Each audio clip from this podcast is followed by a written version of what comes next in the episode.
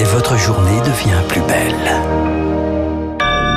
Bon réveil, bonne journée, soyez les bienvenus sur Radio Classique, jeudi 25 mars, 7h.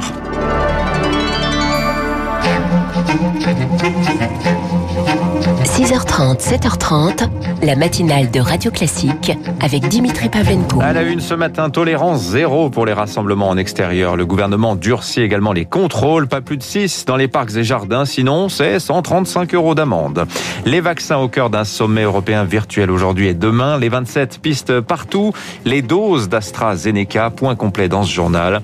Et puis lui se lance, Xavier Bertrand, candidat à la présidentielle de 2022 sans passer par la case primaire.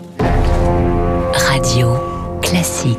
Lucille Bréau, on connaissait le slogan pas plus de 6 à table. Désormais, c'est aussi pas plus de 6 dehors. Alors que l'épidémie s'emballe, les contrôles vont se durcir. Gérald Darmanin, le ministre de l'Intérieur, demande aux forces de l'ordre de verbaliser strictement les rassemblements de plus de 6 personnes dehors sur tout le territoire.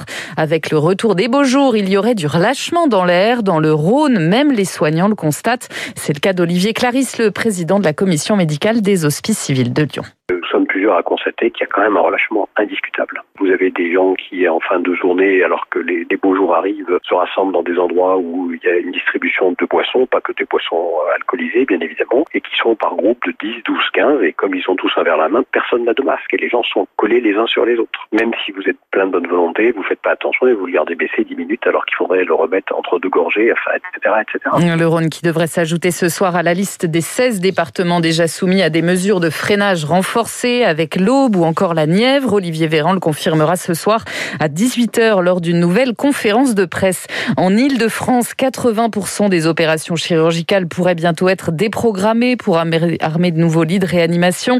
La présidente de la région, elle, Valérie Pécresse, suggère d'avancer les vacances scolaires de deux semaines au 2 avril pour freiner la progression du virus dans les écoles. Le Royaume-Uni, lui, envisage tout simplement de placer la France sur sa liste rouge et de durcir les contrôles des voyageurs en provenance de l'Hexagone.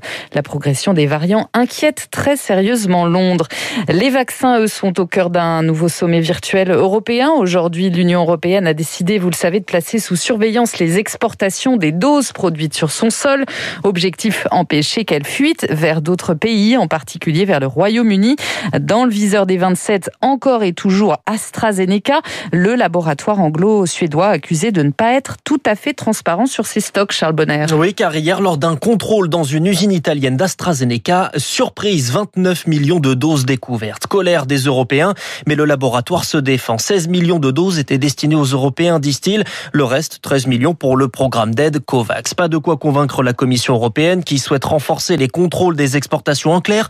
Bruxelles veut plus de réciprocité. Hors de question d'exporter des doses vers des pays qui produisent aussi des vaccins, mais qui les gardent pour eux. En un mois et demi, 43 millions de doses ont quitté l'Union européenne, dont 10 pour le Royaume-Uni, principal visé par ce nouveau règlement et qui compte pourtant deux usines de production outre-Manche. C'est autant qu'en Europe. Pour faire baisser la tension, Bruxelles et Londres assurent vouloir mieux coopérer, mais la pression reste forte car si l'Union européenne souhaite remplir son objectif, c'est-à-dire vacciner 70% des adultes fin juin, il faudra, selon les échos, multiplier par 4 le rythme de la vaccination et par 2 celui de la production. Emmanuel Macron, lui, veut croire cette montée en charge possible. Hier soir à la télévision grecque, il a comparé l'Europe, je cite, à un diesel qui démarre lentement, mais qui va loin. À noter un invité de marque pour sommet européen, le président américain Joe Biden. On parlait d'AstraZeneca à l'instant. Le laboratoire vient de mettre à jour les résultats de ses essais cliniques à la demande justement des États-Unis.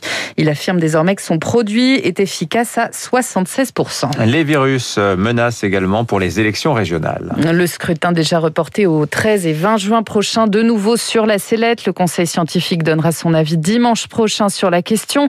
Mais déjà, la colère monte dans les rangs des élus. Pour eux, le Covid ne doit pas dicter le calendrier démocratique. Victoire Fort. Les élus locaux ne veulent pas croire à la rumeur d'un nouveau report. Ce serait un déni de démocratie, estime François Durovray, président du département de l'Essonne. La démocratie ne peut pas être confinée. Nous sommes à la fin de nos mandats et nous devons rendre des comptes. Je ne connais pas à date évidemment l'avis qui sera remis par le Conseil scientifique et notamment la capacité qu'il aura à se projeter dans l'avenir. La décision, elle doit être politique. Le Premier ministre affirme aujourd'hui s'en remettre strictement à l'avis du Conseil scientifique, de quoi titiller les élus locaux. À la science, l'hypothèse, la prédiction, aux politiques, la décision et la responsabilité, dit André Léniel, maire d'Issoudun, vice-président de l'Association des maires de France. C'est un conseil au service du gouvernement. Si euh, demain ce sont euh, les médecins, euh, les scientifiques qui décident à la place des élus, alors il faut rapidement changer la Constitution.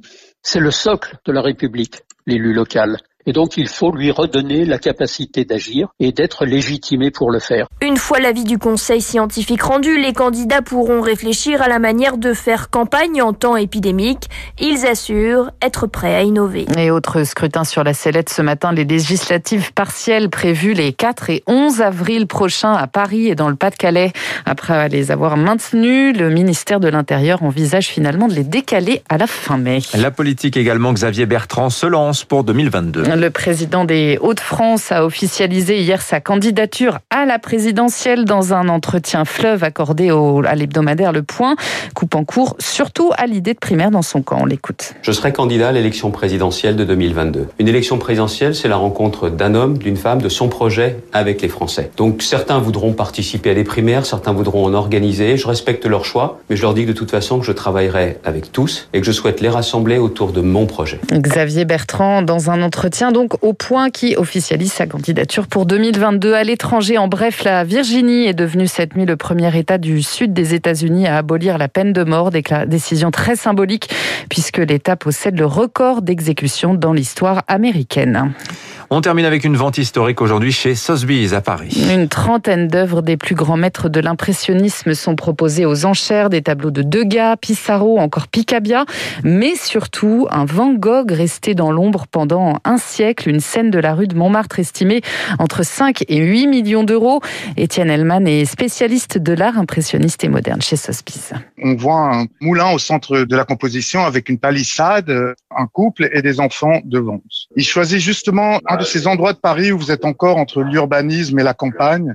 Et il avait un œil aussi pour ça, pour la vie populaire. Et avec ce tableau, ce qui frappe, c'est sa luminosité, parce que vous êtes sur le haut Montmartre, c'est la couleur qui se met à s'infiltrer dans l'œuvre de Van Gogh. C'est l'utilisation de pigments très vifs. Ce tableau marque les débuts du style de Van Gogh et l'influence qu'a eu Paris sur son œuvre. C'est vraiment exceptionnel. L'estimation est raisonnable. C'est peut-être une œuvre qui arrive une, deux, peut-être trois fois maximum dans une carrière. Voilà pour cette vente exceptionnelle aujourd'hui chez Sotheby's à Paris. Et puis les Bleus n'ont pas réussi à mieux qu'un match nul hier soir face à l'Ukraine. Premier match des éliminatoires pour le mondial de 2022. Score final, un partout. Merci Lucille Bréau. Vous revenez tout à l'heure à 8h. Dans un instant, le rappel des titres de l'économie, l'édito de François Vidal. On va revenir sur ce casse-tête européen autour des vaccins AstraZeneca.